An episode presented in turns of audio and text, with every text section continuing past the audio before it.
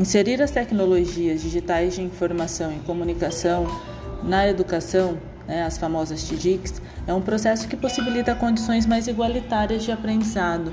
é, principalmente aos estudantes que possuem alguma forma de limitação motora ou cognitiva. O presente projeto, né, ele visou ali por meio de acompanhamentos semanais na perspectiva dos trabalhos